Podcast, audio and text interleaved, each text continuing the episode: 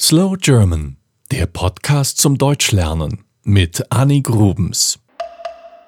Ich bekomme oft Mails mit Fragen meiner Hörerinnen und Hörer. Am häufigsten werde ich gefragt, gibt es einen Unterschied zwischen Menschen aus Nord- und Süddeutschland oder Menschen aus Ost- und Westdeutschland? Ich habe bis jetzt nicht darauf geantwortet, weil das eine Frage ist, die ich nur subjektiv beantworten kann. Es gibt keine wissenschaftlichen Beweise. Aber ich versuche es dir trotzdem aus meiner Sicht zu erklären. Fangen wir mit dem Süden an, also mit den Bundesländern Bayern und Baden-Württemberg. Hier spielen zwei Faktoren eine Rolle. Viele Menschen haben hier ihr Geld mit der Landwirtschaft verdient. Und in Bayern sind die Alpen zu finden. Ein Teil der Menschen stammt also von Bergvölkern ab. Ich glaube, das sind beides Gründe, warum die Menschen im Süden so sind, wie sie sind. Ich lebe in München, also in Bayern. Hier sind die Menschen im Allgemeinen eher laut und herzlich, manchmal aber auch ruppig. Das heißt, dass sie nicht sehr sensibel sind. Im Norden sind die Menschen im Allgemeinen etwas ruhiger, einsilbiger. Das heißt, sie reden nicht so viel. Natürlich gibt es auf beiden Seiten immer viele Ausnahmen. Aber wir gehen jetzt mal von den bekannten Klischees aus.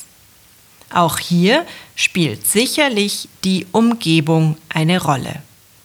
An den Küsten haben viele Menschen vom Fischfang gelebt. Auf einem Schiff muss man nicht viel reden. Das schlechte Wetter sorgte dafür, dass sie auch viel Zeit drinnen verbracht haben.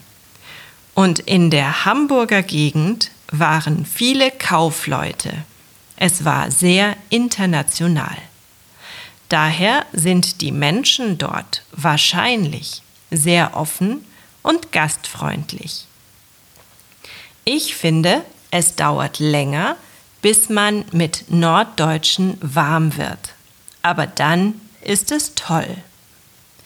Eine Rolle spielt sicherlich auch, dass der Norden eher protestantisch geprägt ist, der Süden dagegen katholisch. Und dann haben wir noch Westdeutschland. Da nehme ich jetzt mal alles rund um das Bundesland Nordrhein-Westfalen.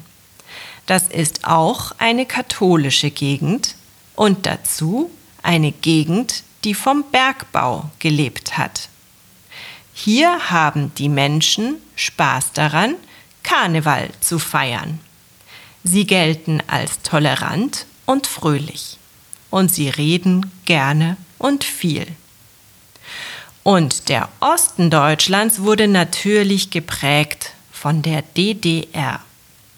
Ich habe oft den Eindruck, dass die Menschen durch das Erlebte misstrauischer sind, vorsichtiger als im Rest der Republik. Die Frauen im Osten gelten als Selbstständiger, viele von ihnen arbeiten und es ist üblich, die Kinder recht früh in eine Betreuungseinrichtung zu geben. Das ist im Westen noch nicht überall so.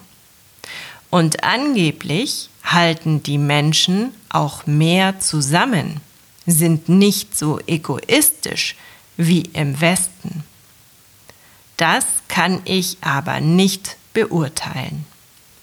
Polizeistatistiken zufolge gelten die Menschen in Ostdeutschland leider als rassistischer als in Westdeutschland.